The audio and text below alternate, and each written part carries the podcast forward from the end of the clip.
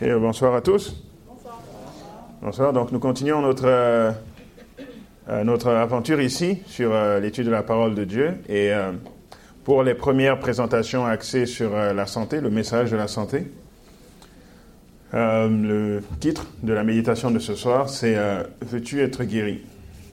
Encore une fois, je vais vous inviter à vous mettre à genoux avec moi si vous pouvez, puis ceux qui ne le peuvent pas, courber la tête pour la prière et nous allons rentrer dans la méditation de ce soir.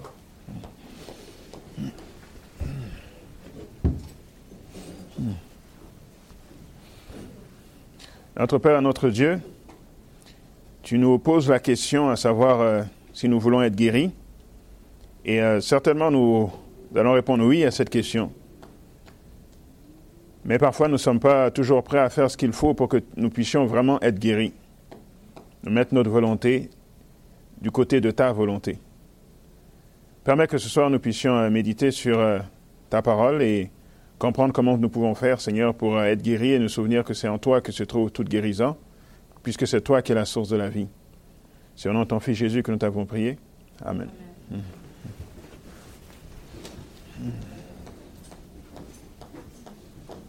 Ok, veux-tu être guéri?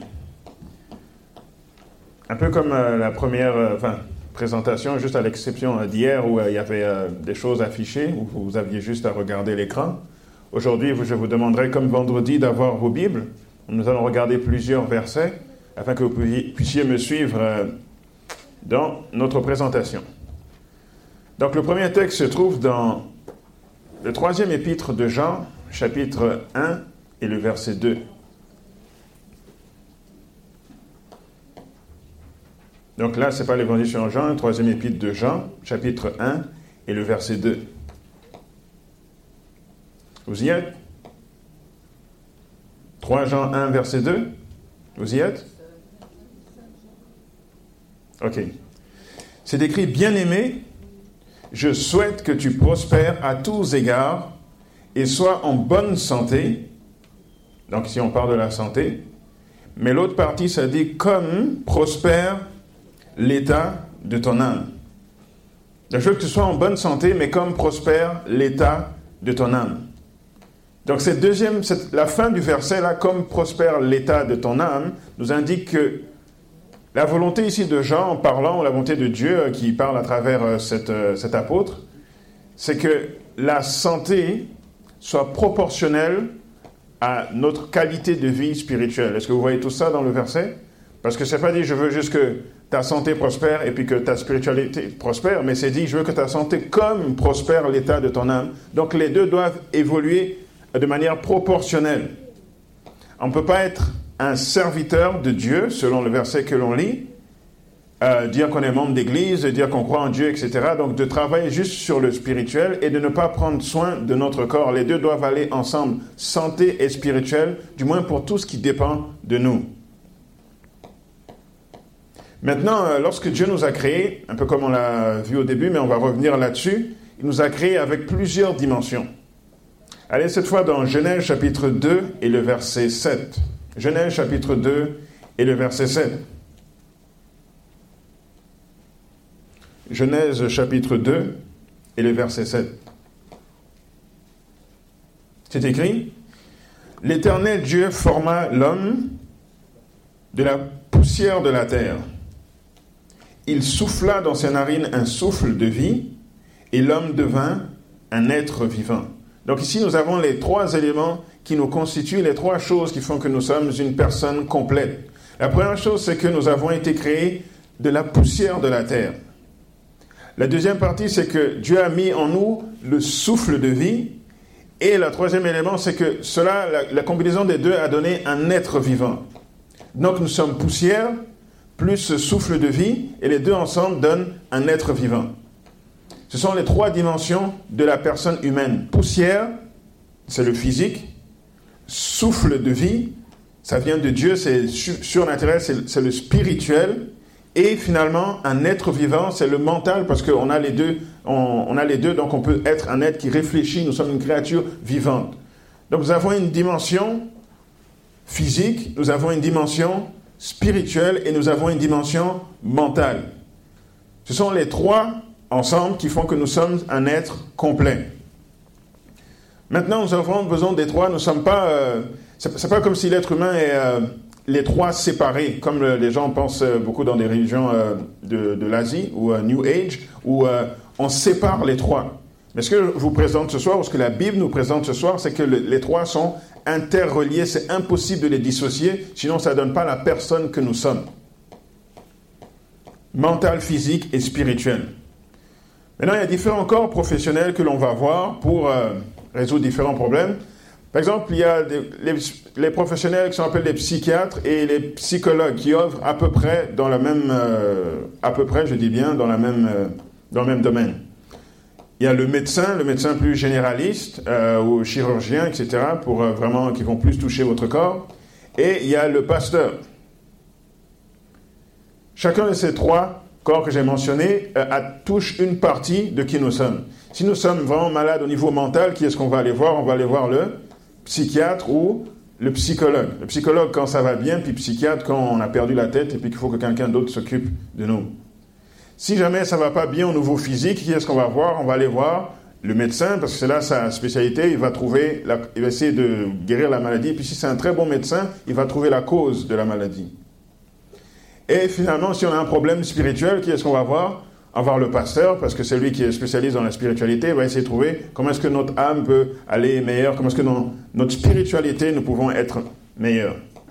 Mais la triste réalité que nous vivons aujourd'hui, c'est que souvent, ces trois corps de profession, euh, les psychologues, les médecins et les pasteurs, ils ne sont pas d'accord, ils ne disent pas toujours la même chose. Ça fait que les gens sont toujours malades.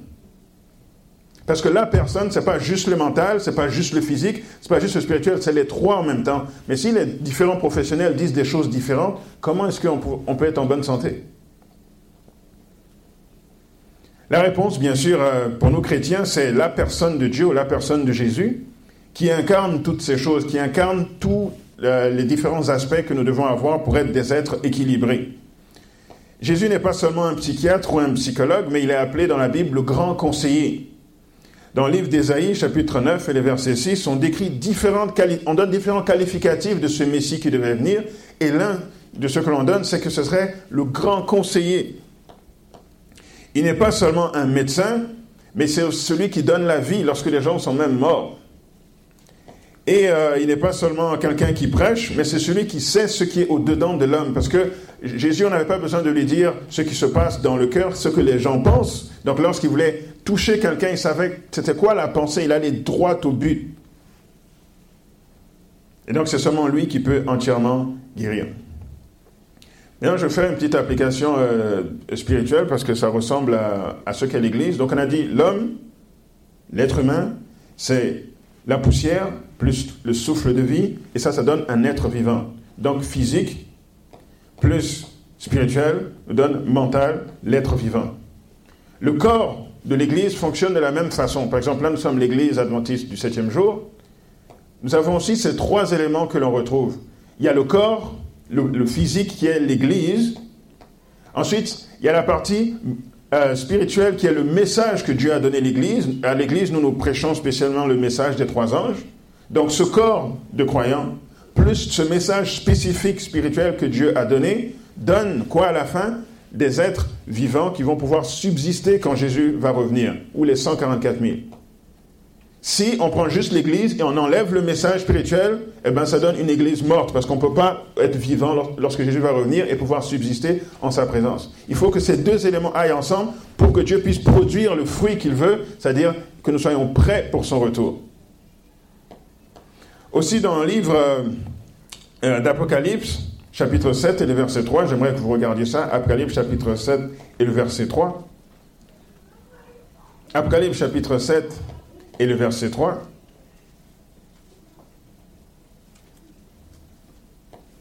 Apocalypse chapitre 7 et le verset 3.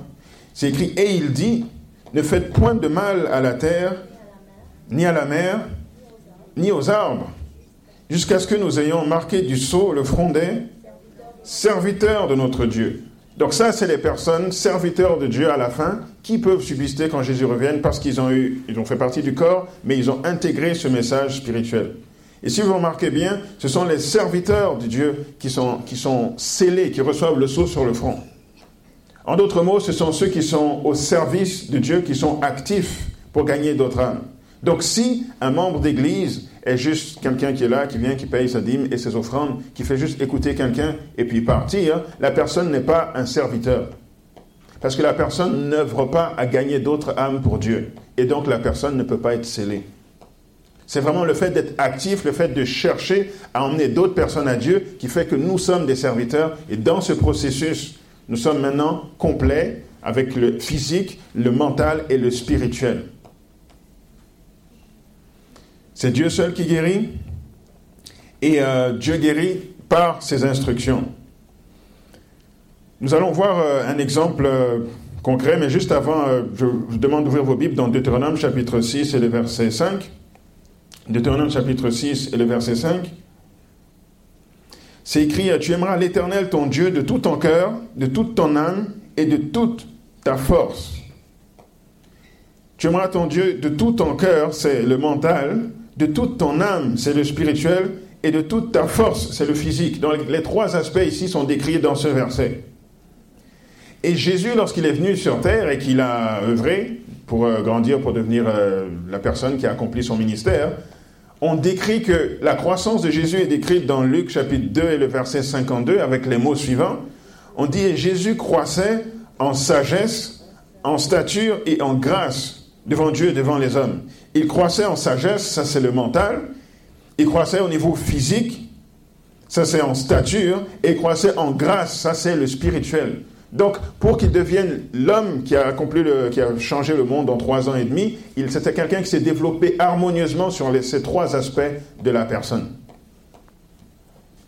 Maintenant, nous, euh, j'ai dit, c'est Dieu seul qui guérit et Dieu guérit lorsqu'il nous donne, lorsque nous recevons ses instructions. C'est sa parole qui guérit et sa parole seule. Maintenant, allons dans le texte dont on tire le message de ce soir, qui est euh, dans Jean chapitre 5, et on va rester un peu là-dessus. Jean chapitre 5 à partir du verset 2. Évangile selon Jean chapitre 5 à partir du verset 2.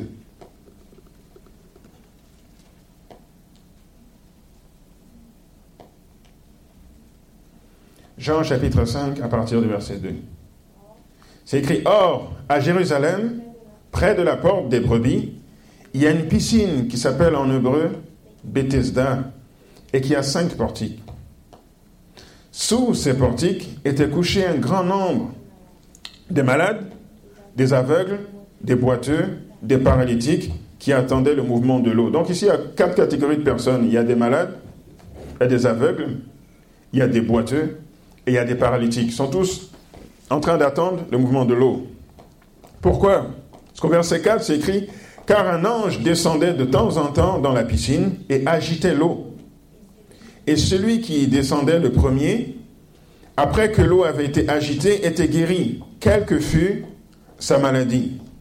Là se trouvait un homme malade depuis 38 ans. Jésus l'ayant vu coucher et sachant qu'il était malade depuis longtemps, lui dit, veux-tu être guéri. Donc celui qui est, sur lequel l'histoire va se concentrer ici, il est dans quelle catégorie lui? C'est un? C'est un? On dit il y a des malades, il y a des paralytiques, il y a des aveugles, il y a des boiteux. Lui c'est un? Non. Verset 5. Là se trouvait un homme malade depuis combien de temps? 38 ans. Donc lui c'est un malade. Dans le livre euh, Jésus-Christ, là, euh, pour euh, ceux qui n'ont jamais entendu parler, qu'il y a un livre qui s'appelle Jésus-Christ, que je pense qui sont des commentaires inspirés de la Bible, je suis allé voir, j'ai lu cette histoire qui est commentée.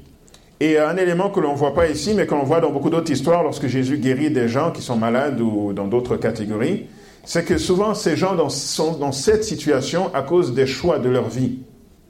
Cette personne était malade depuis combien de temps? 38 ans, c'est énorme, non? 38 ans. Il y a de quoi vraiment perdre espoir d'être guéri. Mais il était là, à cette piscine de Bethesda, en attendant d'être guéri.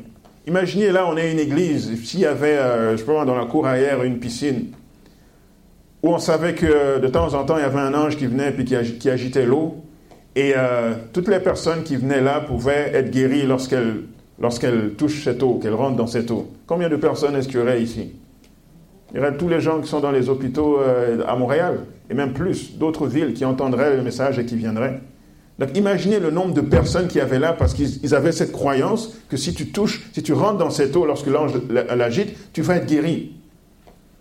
Donc dans le livre Jésus-Christ, celle qui écrit le livre dit que cet homme, il était malade à cause de ses péchés, il avait fait des choix de vie qui l'avaient emmené dans cette situation, c'était pas un hasard. Et là, ça faisait 38 ans qu'il était en train de subir les conséquences de ses mauvais choix.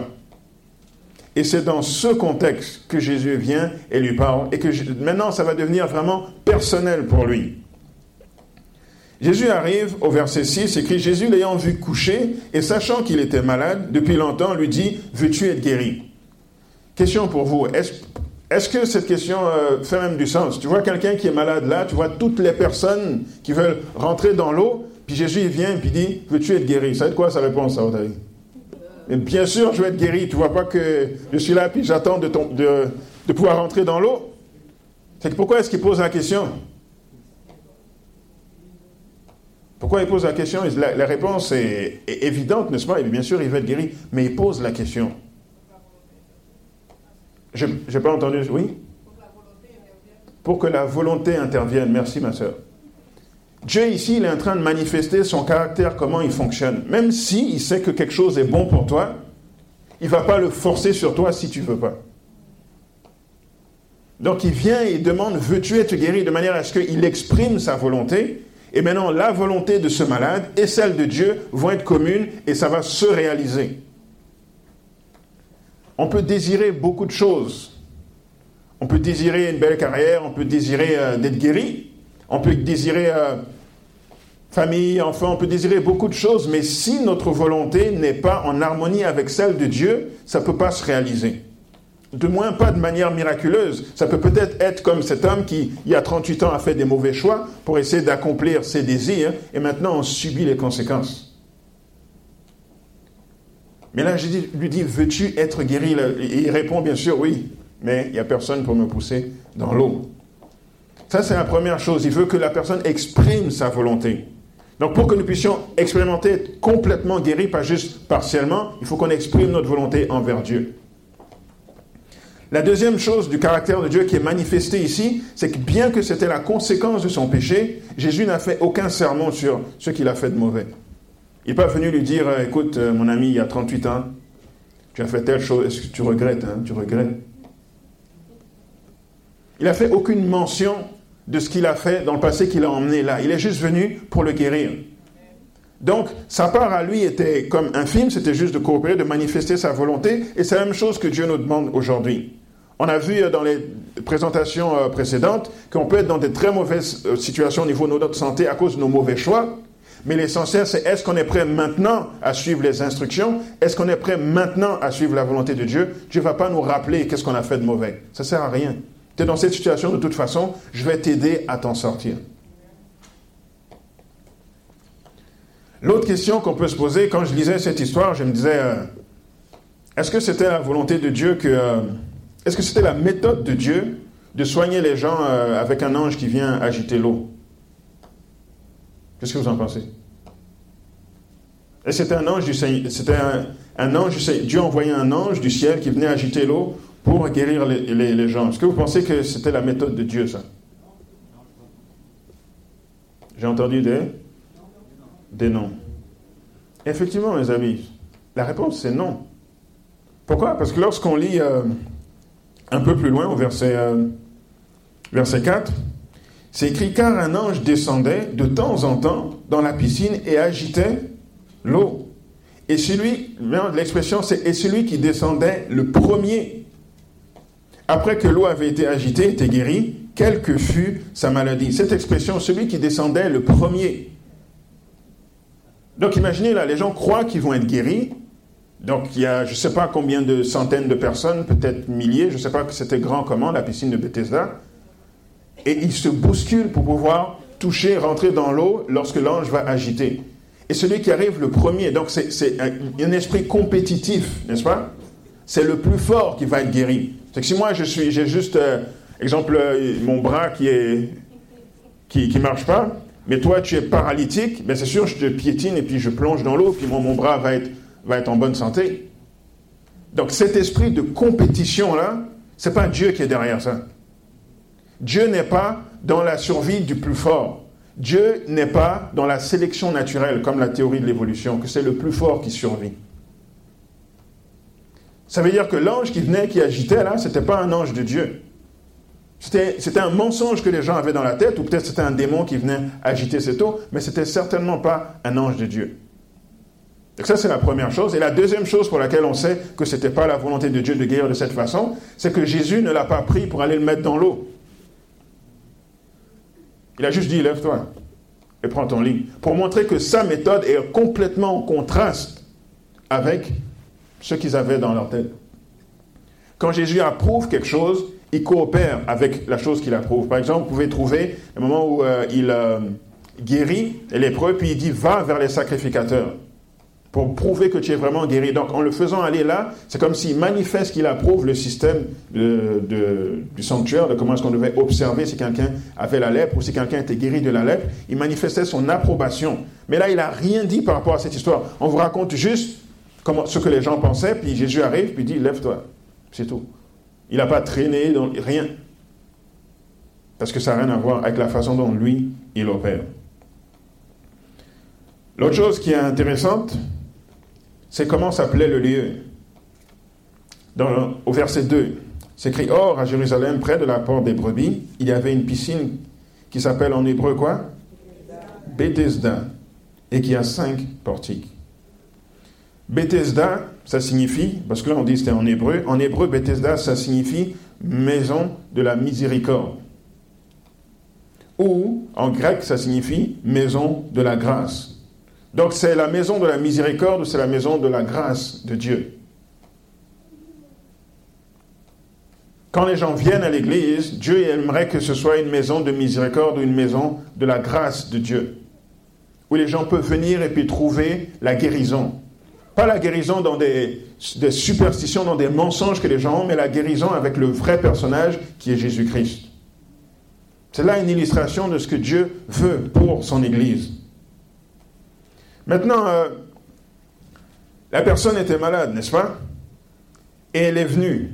Et souvent on dit que lorsque les gens viennent à l'église, il ne faut pas qu'ils se plaignent trop de ce qu'ils voient, ou ceux qui sont là depuis longtemps, il ne faut pas qu'ils se plaignent trop de ce qu'ils voient, parce que l'église, c'est comme un grand hôpital, les gens sont malades. N'est-ce pas? Souvent j'entends ça, l'église, c'est comme un grand hôpital, les gens sont malades. Mais c'est peut-être vrai qu'il ne faut pas toujours trop se plaindre, parce que les gens ne sont pas parfaits.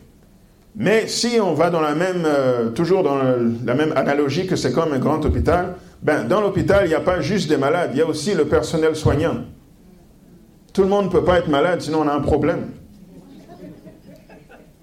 Et quand on va à l'hôpital, qu'on est malade, c'est dans le but d'être guéri et de sortir de l'hôpital, n'est-ce pas? Ce n'est pas dans le but d'aller malade et de rester malade jusqu'à la mort. Le but, c'est de guérir. Donc oui, l'Église est comme un hôpital, mais parfois il y en a qui prolongent trop leur maladie. Lorsqu'il y a des, euh, épidémies, les gens ont des problèmes parce que ce qui fait qu'une épidémie est dangereuse, parce que les gens sont malades tous les jours, n'est-ce pas? Il y a beaucoup d'hôpitaux à Montréal, mais ça ne fait pas la une des journaux. Ce qui fait la une des journaux, c'est l'Ebola. Pourquoi ça fait la une des journaux? Parce que la maladie n'est pas maîtrisée. Les malades viennent, et euh, un bon pourcentage des personnes qui meurent, c'est le personnel soignant. Donc pour l'Ebola, si je ne me trompe pas, c'est entre 10 et 15 des gens qui meurent de l'Ebola en ce moment, c'est le personnel soignant. C'est-à-dire qu'en soignant les gens, ils contractent la maladie et ils meurent eux aussi. C'est là qu'on est dans la catastrophe. Et à certaines épidémies où c'était pire, ça montait jusqu'à 50% Quand on vous disait il y a telle épidémie euh, dans tel pays, et qu'il y a, je sais pas moi, 100 000 morts, ben sur les 100 000 morts, vous avez 50 000 personnes qui essayaient de soigner les autres et qui sont morts avec. C'est pour ça que les épidémies font peur. C'est parce que même ceux qui soignent meurent, partent avec. Mais l'Église, la volonté de Dieu dans l'Église, c'est que oui, on rentre malade de tous nos péchés et tout, mais les autres qui sont là depuis longtemps sont supposés être du personnel soignant en forme pour soigner les autres, pour qu'eux soient en forme aussi, puis on soigne les nouveaux qui rentrent à chaque fois. Mais si tout le monde est malade, oh, c'est l'église, c'est normal, je suis malade. 30 ans, les mêmes choses, c'est pas normal. C'est pas normal. Ça doit être la maison de miséricorde, oui, la maison de la grâce de Dieu, oui, mais c'est aussi la maison de la guérison en Jésus. C'est ça que doit être l'Église. Il y avait quatre types de personnes, on a dit, dans, cette, euh, dans cet environnement, la piscine de Bethesda. Il y avait les malades, il y avait les aveugles, il y avait les boiteux, il y avait les paralytiques. Pour les malades, on vient d'en parler euh, en faisant plusieurs parallèles. Les aveugles, les aveugles, c'est ceux qui sont là dans le corps de l'Église, mais qui ne voient pas, qui ont un discernement spirituel, un discernement du péché très pauvre. Par exemple, Jésus, il parlait aux pharisiens, il dit, euh, si vous étiez aveugle, vous n'auriez pas de péché, mais maintenant vous dites, nous voyons, c'est pour cela que votre péché subsiste. Ça, c'est Jean 9, verset 41. Donc il y en a qui sont là, et euh, les gens pêchent, ils ne voient rien, eux-mêmes pêchent et ne voient rien. Donc ce ne sont pas des gens qui peuvent guider les autres. Parce que ça contamine l'Église et ils ne ils, peuvent pas lancer l'alarme. Ça, ce sont les aveugles qui sont dans l'Église, la maison de miséricorde, la maison de grâce. Il y a aussi les boiteux. ce sont ceux qui essayent de marcher Dieu, font des efforts et tout, mais ils marchent croche, n'est-ce pas? Donc tantôt c'est bien, tantôt c'est mauvais, tantôt c'est bien, tantôt c'est mauvais. Ils n'ont pas de constance. Ça fait qu'ils ne peuvent pas non plus s'aider eux-mêmes aider les autres, parce que lorsque tu n'es pas constant dans ta marche, tu perds ta crédibilité. Tu n'as pas d'impact. Dieu ne peut pas t'utiliser pour être une source de guérison, pour être une source d'inspiration pour les autres. Parce que c'est, tantôt ça marche, tantôt ça marche pas. on dirait que c'est une chance. Et finalement, il y a les paralytiques. C'est ceux qui sont là, qui sont de bonnes personnes euh, selon la société. C'est-à-dire, tu n'as as rien de vraiment à reprocher à la personne. La personne vient là, euh, paye sa dîme, paye ses offrandes, et est en conflit avec personne. Mais la personne est paralysée spirituellement, elle produit aucun fruit. Tu la vois pas jamais emmener une âme à Christ. Tu la vois jamais s'améliorer. C'est comme si elle stagne. Je présente Daniel chapitre 2 aujourd'hui. La personne est émerveillée parce qu'on dirait qu'elle n'a jamais entendu ça. Dans cinq ans, je présente Daniel chapitre 2. La personne est encore émerveillée parce qu'on dirait qu'elle n'a jamais entendu ça. Elle ne progresse pas spirituellement. Ce sont des paralytiques dans l'Église. On est là, le temps passe, aucun progrès, rien qui change. Mais on a l'air, on n'a rien à vous reprocher de grave, mais c'est juste que vous produisez aucun fruit. Et on a besoin de Dieu pour remettre la vie en nous. Donc, euh, c'est Dieu seul qui guérit. Dans Actes chapitre 9, verset 34, c'est que Pierre lui dit, Aîné, Jésus-Christ te guérit, lève-toi et arrange ton lit. Et aussitôt il se leva, lorsque les disciples ont été en mesure de performer les mêmes choses que Jésus lui-même. Dans 1 Thessaloniciens chapitre 5 et le verset 23, c'est dit que le Dieu de paix vous sanctifie lui-même tout entier et que tout votre être, l'esprit, l'âme et le corps, encore une fois les trois aspects ici, l'esprit mental, l'âme, le spirituel et le corps physique, soient conservés irrépréhensibles lors de l'avènement de notre Seigneur Jésus-Christ. Dieu veut que nous soyons complètement, que nous soyons parfaitement développés et parfaitement en santé. La foi, heureusement, de nous peut euh, performer, mais la foi des autres aussi peut nous aider. Vous vous rappelez, euh, à un moment donné, on Jésus était sur une barque, il arrivé quelque part, on lui a emmené un paralytique, et puis on a dit, euh, Jésus, voyant leur foi, il a guéri le paralytique. Donc parfois, quand même, nous-mêmes, on ne peut pas manifester cette foi. Si quelqu'un d'autre manifeste cette foi, Dieu peut en tenir compte pour nous guérir. Et il y a eu la même chose qui s'est produite lorsqu'on lui a emmené un autre paralytique. Il était en train de prêcher dans une maison. Les gens ne voyaient pas où faire amener le paralytique. Ils ont enlevé les, tuiles sur le toit. Ils l'ont fait descendre. Et là, on dit Jésus, voyant leur foi, pas la foi du paralytique, voyant leur foi. Il dit euh, Tes péchés sont pardonnés. Il a pardonné le paralytique et il l'a guéri physiquement. Donc la foi, la nôtre ou celle de quelqu'un qui prie pour nous, peut nous sauver, peut nous guérir. C'est pour ça que beaucoup de prédicateurs que j'entends, euh, la majorité ont des témoignages euh, rocambolesques. Et souvent, ils disent, je suis le produit de les prières de ma mère. Parce que je faisais ci, je faisais ça. Et finalement, euh, les prières de ma mère se sont, ont été exaucées. voici, je suis devant vous et je prêche, etc. Moi, je suis le, pas le, ben, le, produit des prières de ma mère, mais je suis le produit des prières de, des frères que j'ai rencontrés en France et qui ont prié pour que euh, parce que quand je les ai quittés, je n'étais pas baptisé pour que je continue dans le message chrétien et puis que je l'accepte, ce que j'ai fait ici au, Canada. Donc la foi des autres peut vous guérir. Et puis là, on parle des trois aspects, physique, mental, spirituel. Plusieurs fois aussi, vous avez prié pour des gens malades et Dieu fait des miracles. À GYC, il y avait un des, euh, des organisateurs de GYC qui, à un moment donné, était complètement paralysé. Tout le monde s'était mis en prière il a été guéri, puis les médecins n'arrivent pas à expliquer comment c'est arrivé. La prière fait vraiment des miracles au niveau de la guérison même. Et si ce n'est pas votre foi, ça peut être la foi de quelqu'un d'autre. Euh, maintenant, on a parlé un peu de mental et puis de, pardon, de physique et de spirituel. Maintenant, j'aimerais mettre un peu l'accent sur euh, la partie mentale qui est importante dans la guérison. Allez dans Matthieu chapitre 14 et verset 27. Matthieu chapitre 14 et le verset 27. Matthieu 14, verset 27, c'est écrit, Jésus leur dit aussitôt, Rassurez-vous, c'est moi. Ensuite, il dit quoi? N'ayez pas peur.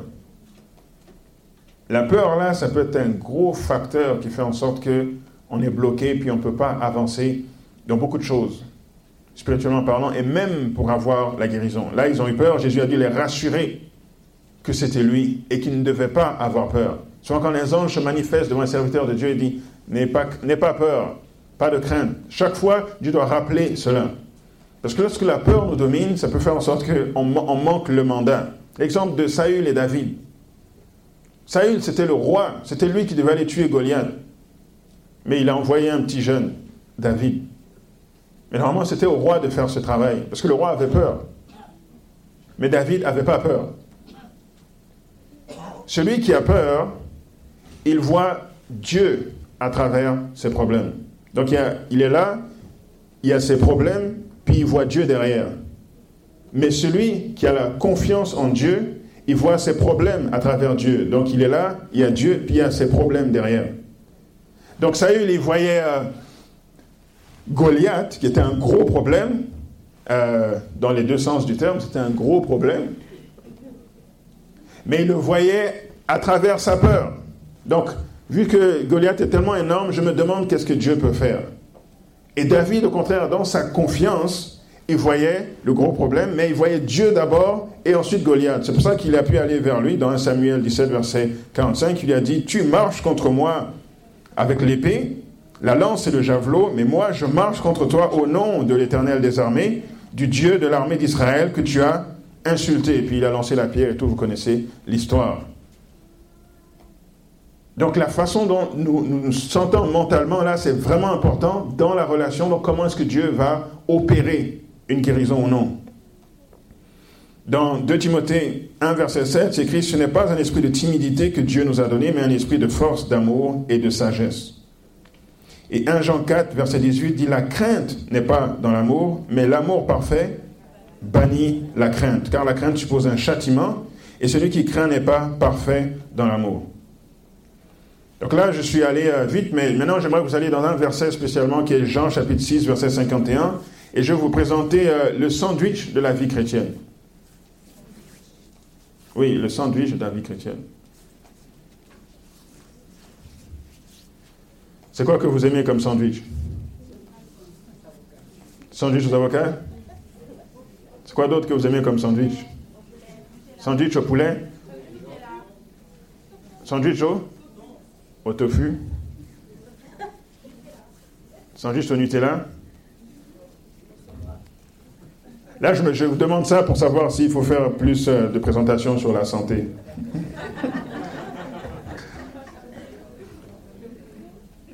Mais dans un sandwich, il y a basiquement trois éléments, n'est-ce pas? Un pain, un autre pain, puis au milieu ce que l'on aime. Donc ça peut être avocat, euh, tofu, puis euh, les autres, je n'ai pas entendu.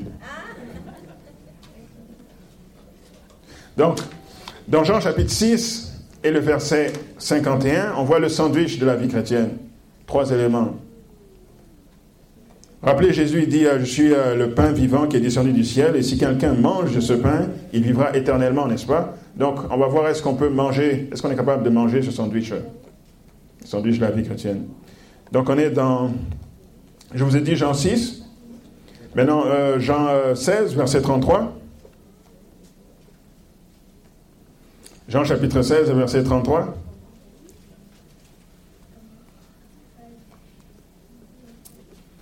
Jean chapitre 16 et le verset 33. C'est écrit, je vous ai dit ces choses afin que vous ayez quoi? Que vous ayez la paix en moi. Vous aurez quoi? Des tribulations dans le monde, mais prenez courage, j'ai vaincu le monde. Donc, premier aspect, première couche du sandwich. Je vous ai dit ces choses afin que vous ayez la paix. Et dans la paix, on l'a comment? En moi. Jésus dit, je veux que vous ayez la paix en moi. Ça, c'est primordial. Ça, c'est le numéro un. Ça, c'est la base de la foi. Ça, c'est, je ne sais pas quel autre qualificatif trouver, mais toute la vie chrétienne tourne autour de ça. Que vous ayez la paix en moi.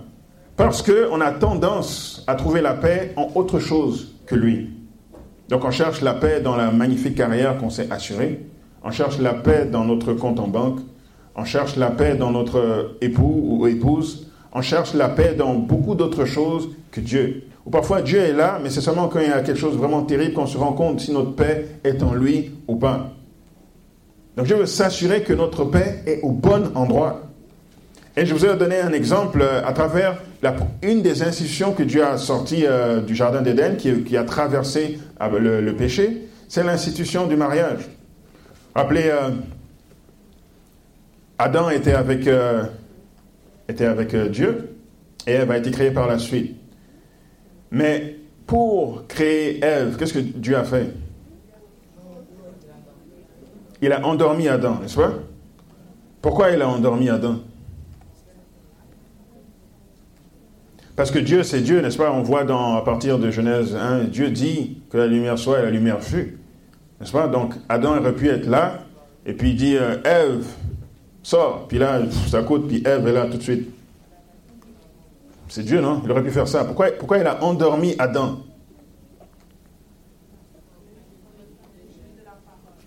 Pardon? Pardon? Adam n'a pas été créé par la parole? Oui, c'est vrai, Adam n'a pas été créé par la parole.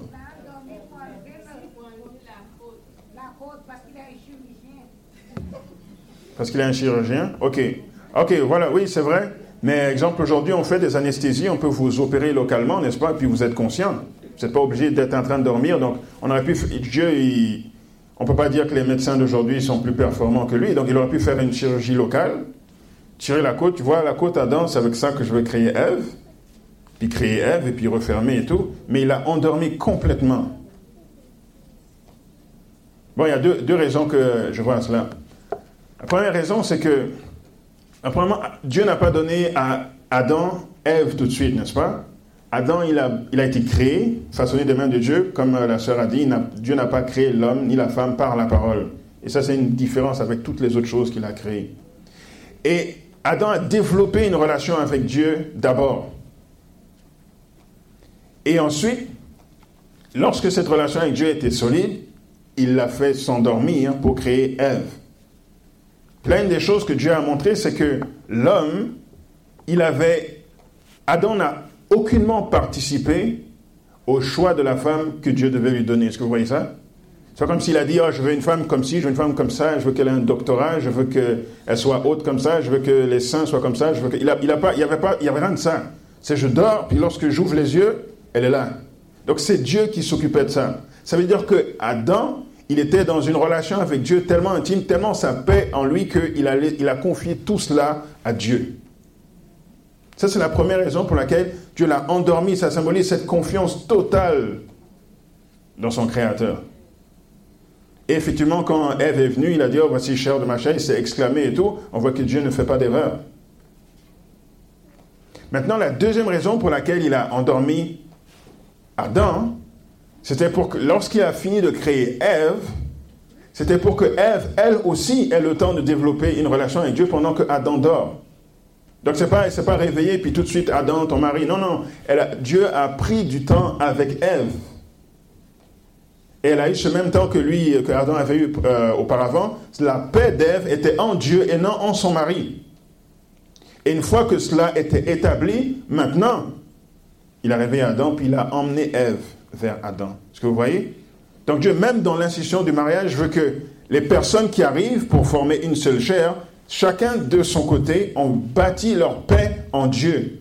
Chacun de son côté a appris à être heureux seul. Et non pas j'attends de marier telle personne pour être heureux. Non, je suis heureux seul, j'ai ma paix en Dieu, et ensuite Dieu unit les personnes. Donc ça, c'est un exemple du mariage, mais on pourrait prendre d'autres exemples. Mais cette paix en Dieu, c'est vraiment important. C'est le premier sandwich de la vie chrétienne. On s'assure que tout soit basé sur Dieu et non sur une carrière ou sur quelqu'un.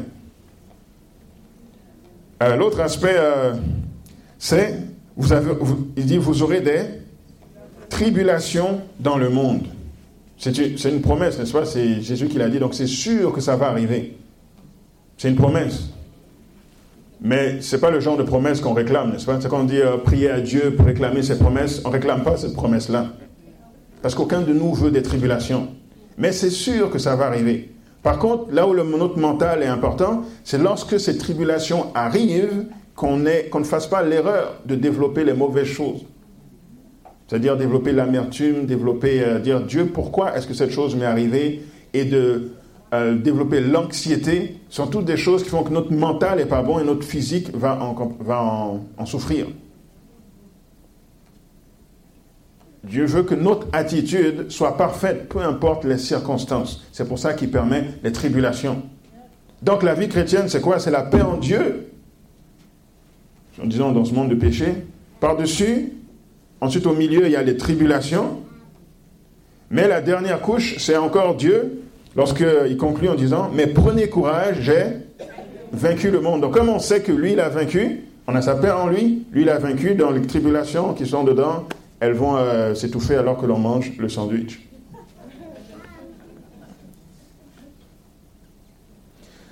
La vraie paix, ce n'est pas l'absence d'épreuves, mais c'est l'assurance de les surmonter avec la puissance de Jésus-Christ.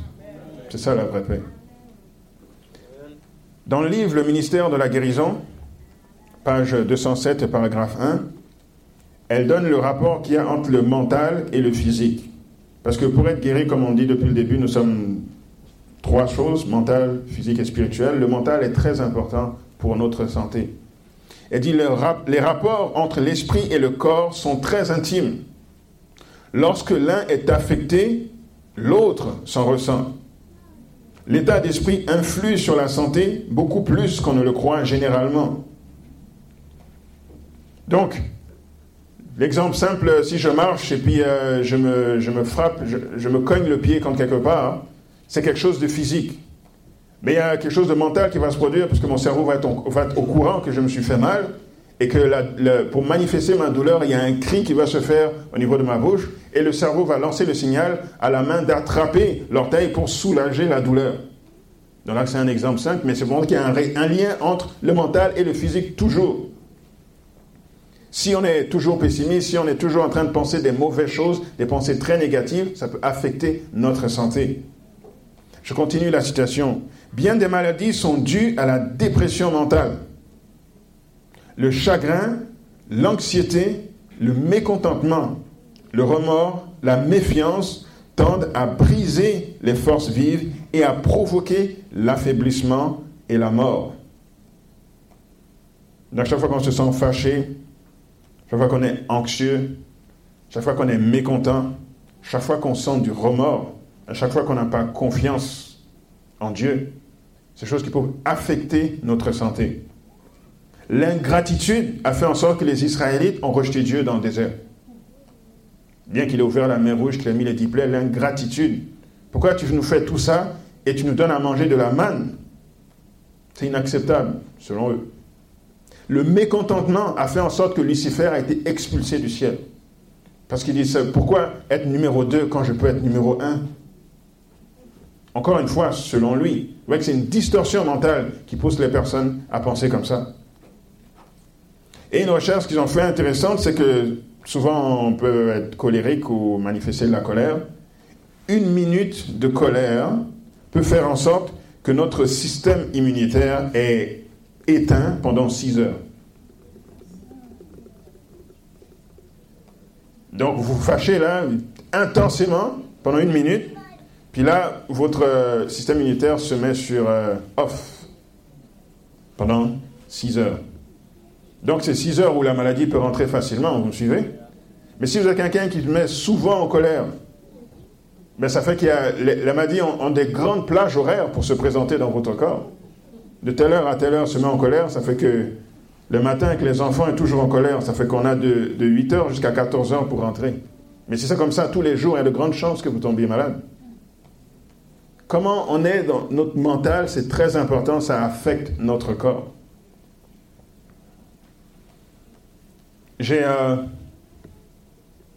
été en contact avec le message de la santé pour la première fois lorsque j'étais euh, lorsque j'étais en France, dans un coin qui s'appelle le Mas Perdu, où ils pratiquaient ces choses, la guérison euh, à tous les niveaux. C'est un, lieu retiré dans la campagne que détenaient des adventistes du septième jour. Ils pratiquaient, l'agriculture biologique. Et ben, ils, sont, ils sont encore là d'ailleurs, le, le, site existe toujours.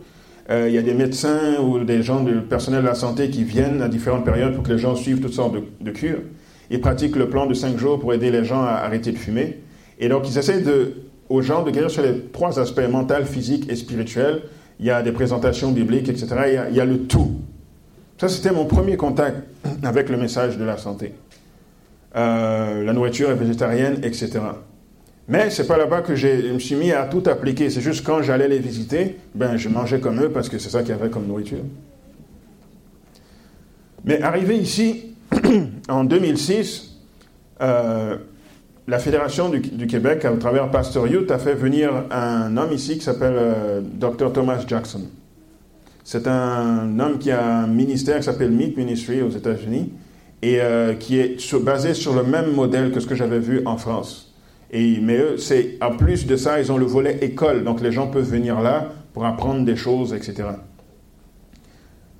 Euh, la Fédération euh, du Québec avait fait des efforts pour que. Euh, parce que non seulement ils présentaient, mais il y avait du matériel qui était présenté et tout. Il y avait des denrées alimentaires qui étaient distribuées, mais tout ça était gratuit pendant trois semaines pour vous donner des échantillons, des exemples. Et je suis allé là et j'ai écouté les présentations. Et il, donnait des, euh, faisait des quiz à la fin de chaque présentation pour voir si vous avez bien compris la présentation de la journée d'avant. Et euh, je répondais au quiz, mais je n'ai pas pu être là la dernière semaine. Donc sur les trois semaines, j'ai fait juste deux semaines parce que la dernière semaine, je devais aller à Toronto pour apprendre l'anglais. Et euh, ça a marché parce qu'aujourd'hui, grâce à Dieu, je peux prêcher en anglais. Ça fait que je suis allé à Toronto la, la dernière semaine. Et donc, je n'ai pas pu répondre aux questions. Moi, j'étais vraiment motivé là parce qu'ils avaient dit les prix qu'on devait gagner et tout. Et euh, au retour, une de mes amies dit ils ont, ils ont donc c'était pas un tirage au sort là, c'était vraiment ceux qui avaient le plus de points. Et elle m'a dit euh, c'est toi qui as gagné euh, le premier prix. Alors que j'avais pas eu le temps de répondre la dernière semaine. J'avais gagné un gros livre avec toutes sortes de recettes que son ministère avait développées, etc. Et je me suis dit bon ben je pense que Dieu veut vraiment vraiment que je sois végétarien puis ensuite végétalien. Puis c'est là que j'ai commencé à appliquer ce message, en étant végétarien d'abord, puis ensuite en transitant, en éliminant les autres produits euh, de source animale. Mais ce, docteur Jackson, il donnait des témoignages vraiment extraordinaires, témoignages de fous, qui disaient c'est pas possible, comment on peut guérir de ces choses-là? Des gens qui allaient là, puis qui avaient, euh, qui avaient le sida, et qui ressortaient là sans le sida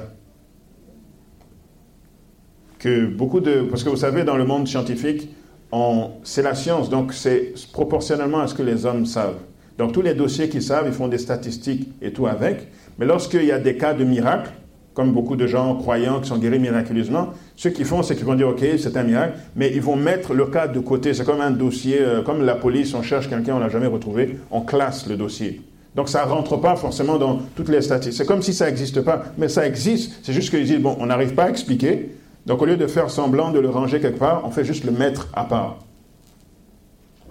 Ça a été le cas de beaucoup de personnes passées là. Puis il a donné un témoignage qui euh, m'a frappé et que je conclus avec ça. C'est qu'il a dit qu'il y a une dame qui était venue euh, à son ministère et puis qui avait un problème au niveau du, euh, du foie. Continuellement, elle avait ce problème depuis une trentaine d'années, un peu comme le paralytique, le malade, pardon, le malade qu'on a vu dans Jean chapitre 5. Et elle est venue au ministère, Meet Ministries, elle a suivi tout ce qu'il donnait comme conseil, elle a été guérie de son problème au foie. Ensuite, elle est retournée chez elle, puis ça a recommencé. Malgré qu'elle suivait les principes chez elle, ça a recommencé. Elle est revenue. Ils ont refait les choses. Elle est encore guérie. Elle retourne chez elle. Puis là, ça s'est passé à plusieurs reprises, c'est va et vient. À chaque fois qu'elle était là, présente, elle était guérie. Mais quand elle est retournée chez elle, elle retombait malade. Et il se demandait pourquoi, parce que lui, Dieu l'a appelé à ce ministère de toucher les gens par la santé. Donc il priait Dieu pour ça. Qu'est-ce qu'on peut faire pour cette dame? Qu'est-ce que, Pourquoi elle est guérie, mais on dirait que non Et c'était une confusion pour lui. Et pendant qu'il priait, Dieu l'a guidé dans la parole, et puis euh, il a pensé, Dieu l'a emmené sur des textes qui parlaient euh, de colère, d'anxiété, de rage, de manque de pardon. Puis il est allé euh, parler à la dame, puis il a dit Ma soeur, est-ce que c'est possible que tu as des, problèmes d'anxiété, que c'est quelque chose qui te trouble, qui fait que, je sais pas moi, dans ta vie? Et là, la personne s'est vraiment sentie touchée, comment la personne sait ça, s'est mise à pleurer, etc. Puis elle a ouvert son, cœur à lui et lui a expliqué ce qui se passait. Et dans le fond, ce qui se passait, c'est que c'est quelqu'un qui avait subi des, euh, euh, des, attouchements, des agressions plus jeunes par des membres de sa famille. Et qui, peut-être dans, je ne sais pas comment c'est passé dans ses choix, a fini par épouser quelqu'un qui était pareil comme son agresseur. Donc elle a souffert avant le mariage, elle a souffert dans le mariage de la même chose. Puis là, ça faisait des dizaines d'années là-dedans. Donc elle avait énormément de haine envers le parent qui avait fait ça et énormément de haine aussi envers son mari.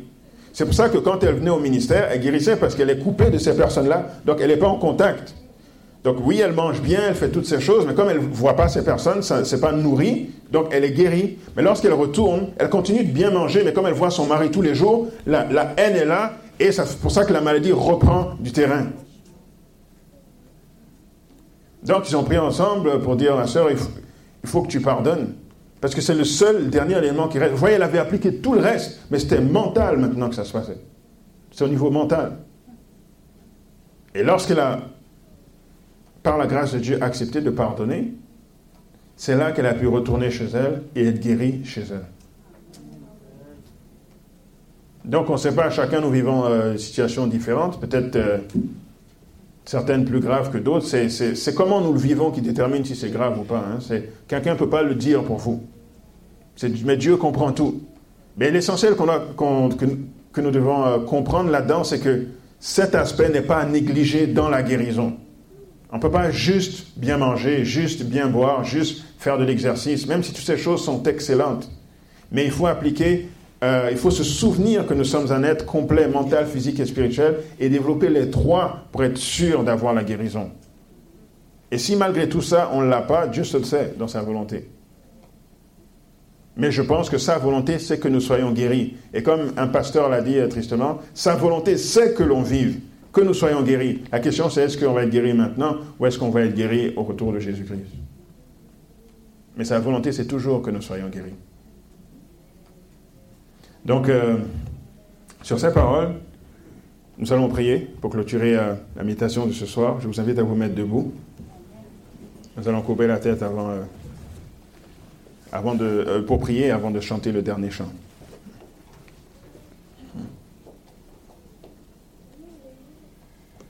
Éternel, notre Père, notre Dieu, merci infiniment pour les principes simples que tu mets dans ta parole afin que nous puissions pratiquer euh, ces choses et être guéris, avoir l'assurance que nous serons guéris en toi. Seigneur, chacun vit des situations particulières, chacun a des aspects du message de la santé à développer plus que d'autres, mais l'essentiel c'est de progresser, Seigneur. Car lorsque nous faisons notre part, qui est infime, ça te permet à toi de faire des miracles qui sont très grands. Donc aide-nous à mêler notre volonté à la tienne pour que nous voyions ces miracles s'accomplir dans notre vie et que nous disions, nous soyons émerveillés de comment tu as été bon envers nous. Que l'Église soit vraiment une maison de miséricorde, une maison de grâce, mais aussi une maison de guérison. Que les gens voient que l'on guérit ici pour que eux aient l'espoir de guérir et que ces mêmes personnes, une fois guéries, aident d'autres à guérir également. C'est ma prière pour chacune des personnes ici présentes. Et nous t'avons prié au nom de Jésus. Amen.